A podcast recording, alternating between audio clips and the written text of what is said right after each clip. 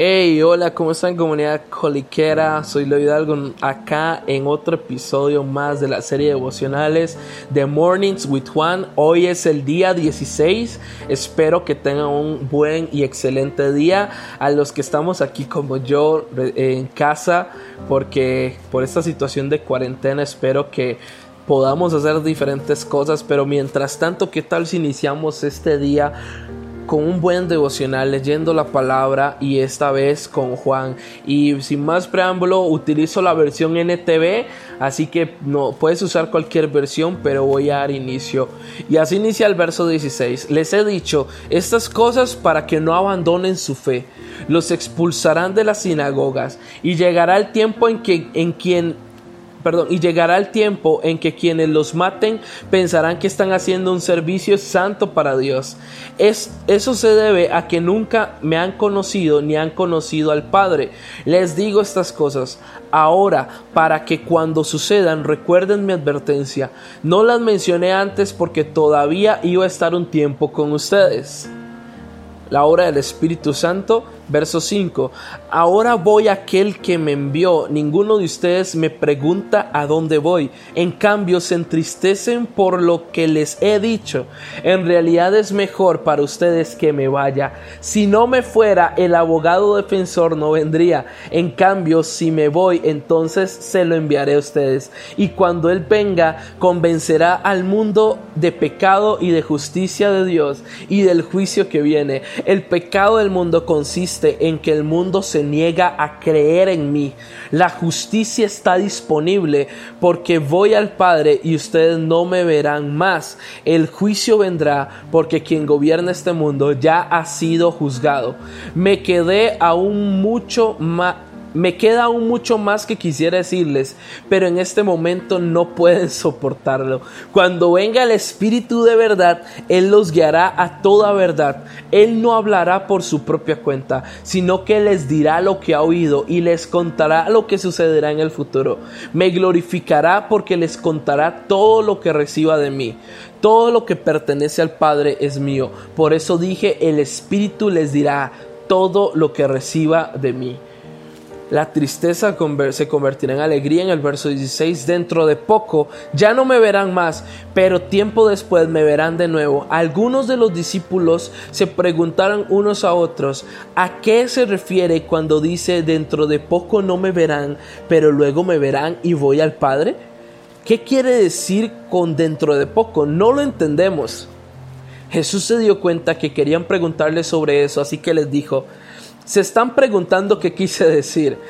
Dije que dentro de poco no me verán más, pero tiempo después volverán a verme. Les digo la verdad, ustedes llorarán y se lamentarán por lo que va a sucederme, pero el mundo se alegrará. Ustedes se lamentarán, pero su dolor se convertirá de pronto en una alegría maravillosa.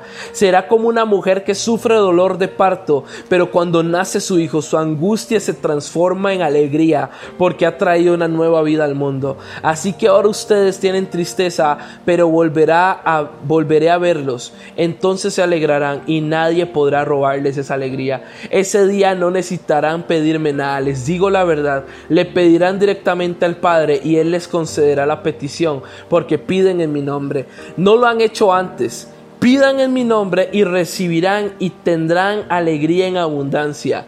He hablado de estos asuntos en lenguaje figurativo, pero pronto dejaré de hablar en sentido figurado y les contaré acerca del Padre con toda claridad. Ese día pedirán en mi nombre. No digo que pediré al Padre de parte de ustedes ya que el Padre mismo los ama profundamente, porque ustedes me aman a mí y han creído que vine de Dios. Es cierto, vine del Padre al mundo y ahora dejaré el mundo y volveré al Padre. Entonces sus discípulos dijeron, por fin hablas con claridad y no en sentido figurado. Ahora entendemos que sabes todas las cosas y que no es necesario que nadie te pregunte nada. Por eso creemos que viniste a Dios. ¿Por fin creen? preguntó Jesús. Pero se acerca el tiempo, de hecho ya ha llegado cuando ustedes serán dispersados. Cada uno irá por su, por su lado y me dejarán solo. Sin embargo, no estoy solo porque el Padre está conmigo. Les he dicho todo lo anterior para que en mí tengan paz. Aquí en el mundo tendrán muchas pruebas y tristezas, pero anímense porque yo he vencido al mundo. Voy a hacer una...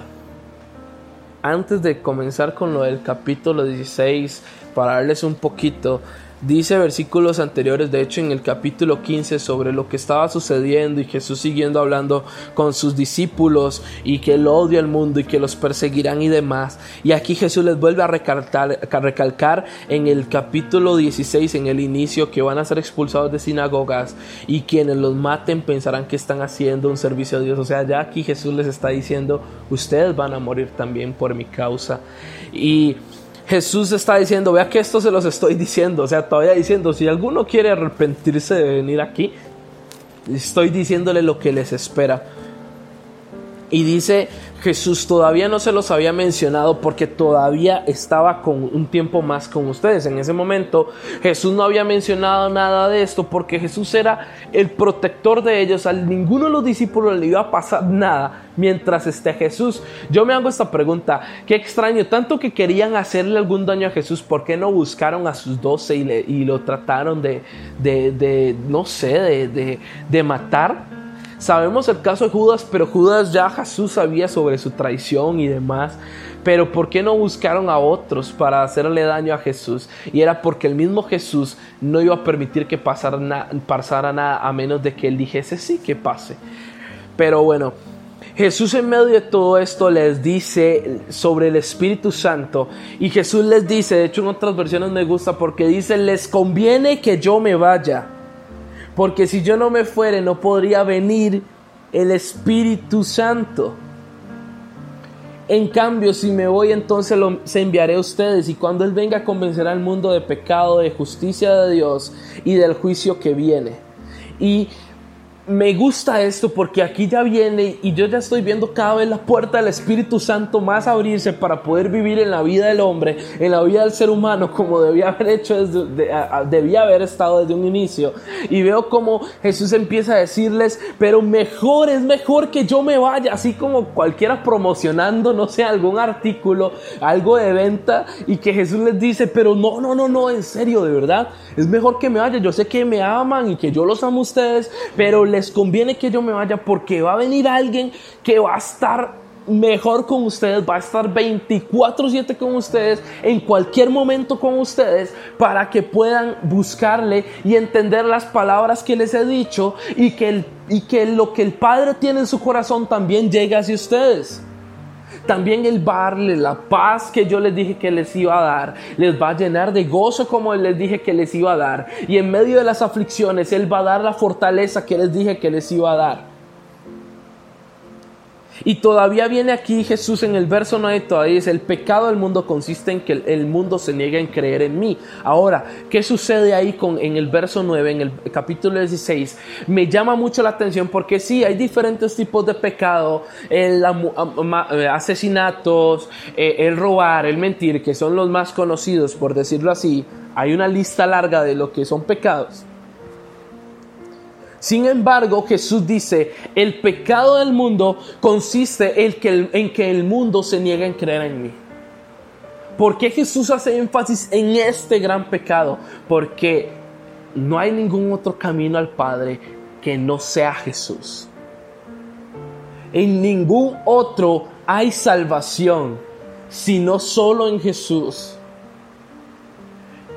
Y el mundo deliberadamente ha decidido darle la espalda a Jesús. Inclusive nosotros como cristianos muchas veces hemos decidido darle la espalda a Jesús y seguir nuestro camino. Dejamos de creer en Él. Y es duro saber que hay personas que hoy estuvieron con nosotros, día estuvieron con nosotros y que hoy no son ni la migaja de lo que eran antes.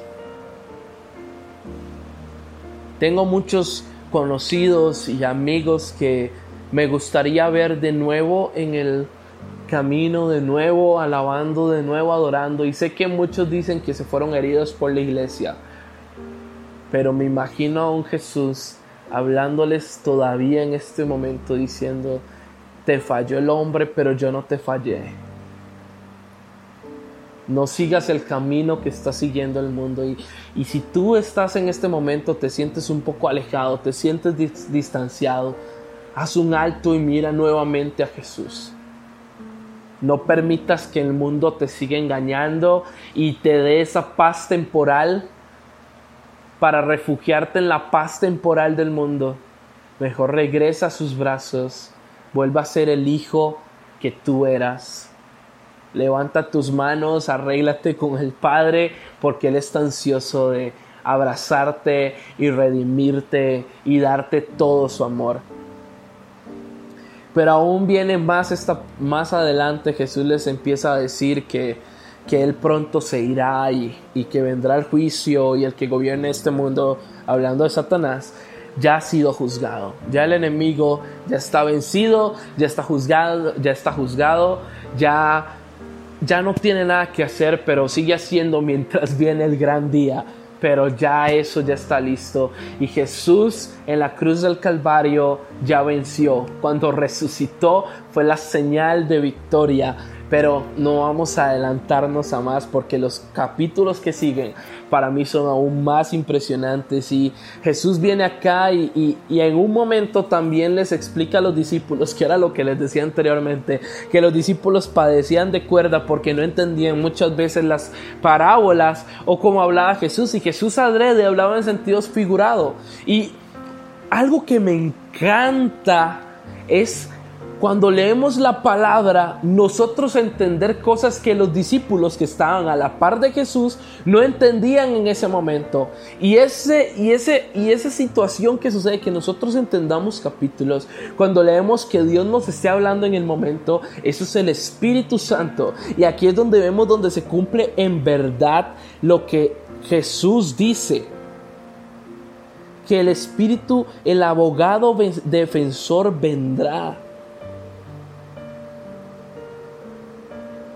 Dice en el verso 13, cuando venga el Espíritu de verdad, Él los guiará toda verdad. Él no hablará por su propia cuenta, sino que les dirá lo que ha oído y les contará lo que se sucederá en el futuro. Está hablando con muchas cosas que, que, que sucederán. Y me encanta también porque en capítulos anteriores Jesús les dice, Él les recordará las palabras que yo dije. Y qué increíble es cuando estamos en algún momento de aflicción, que nosotros leímos tal vez algún capítulo y en ese momento llega como anillo al dedo, como decimos popularmente, y nos da esa esperanza, nos volvemos a levantar. Aquí Jesús en este, siguiendo, si, viene Jesús y les dice, ahora sí les voy a explicar, ya no voy a hablarles en sentido figurado, pero va a llegar un momento en que les voy a hablar del Padre con claridad. Y, y de una vez ellos dicen, uy, ahora sí le entendemos y creemos en ti que viniste de Dios. y Jesús dice, por fin ustedes creen. Y, Jesús hablando con la parte de su muerte dice, de hecho ya ha llegado cuando ustedes serán dispersados cada uno, se irá por su lado y me dejarán solo. Sin embargo no estoy solo porque el Padre está conmigo. Y todo esto es con respecto al preámbulo que viene con la muerte de Jesús, porque cuando Jesús va a ser crucificado, no están sus discípulos ahí están escondidos, cuando Jesús muere están escondidos, están en otro lado, cada uno por su lado. Me imagino a más de uno que llegó y dijo, ya se acabó esto, ya no hay nada que hacer, pero veremos más adelante qué va a suceder y, y lo mismo que Jesús dice es con lo que quiero cerrar en el último versículo. Les he dicho todo lo anterior para que en mí tengan paz. Aquí todo el mundo tendrá muchas pruebas y, tristezas, pero anímense, porque yo he vencido al mundo. Y quiero dejarles ese, ese verso 33 del capítulo 16, en que Jesús ya venció, ya Jesús pagó, ya Jesús nos dio la victoria. Pueden venir pruebas, puede venir el dolor, puede venir la tristeza, pero nuestra esperanza está en Jesús. En estos momentos con el COVID-19 sé que mucha fe está puesta a prueba, pero hoy quiero llegar y decirte, aunque el mundo, aunque en el mundo tengas aflicciones, recuerda que ya Jesús venció al mundo. Y Él prometió darte paz y gozo en medio de la situación. Así que les animo a que tengan un excelente martes con este devocional y que puedan reflexionar mucho en esto. En el nombre de Jesús los bendigo y hasta luego.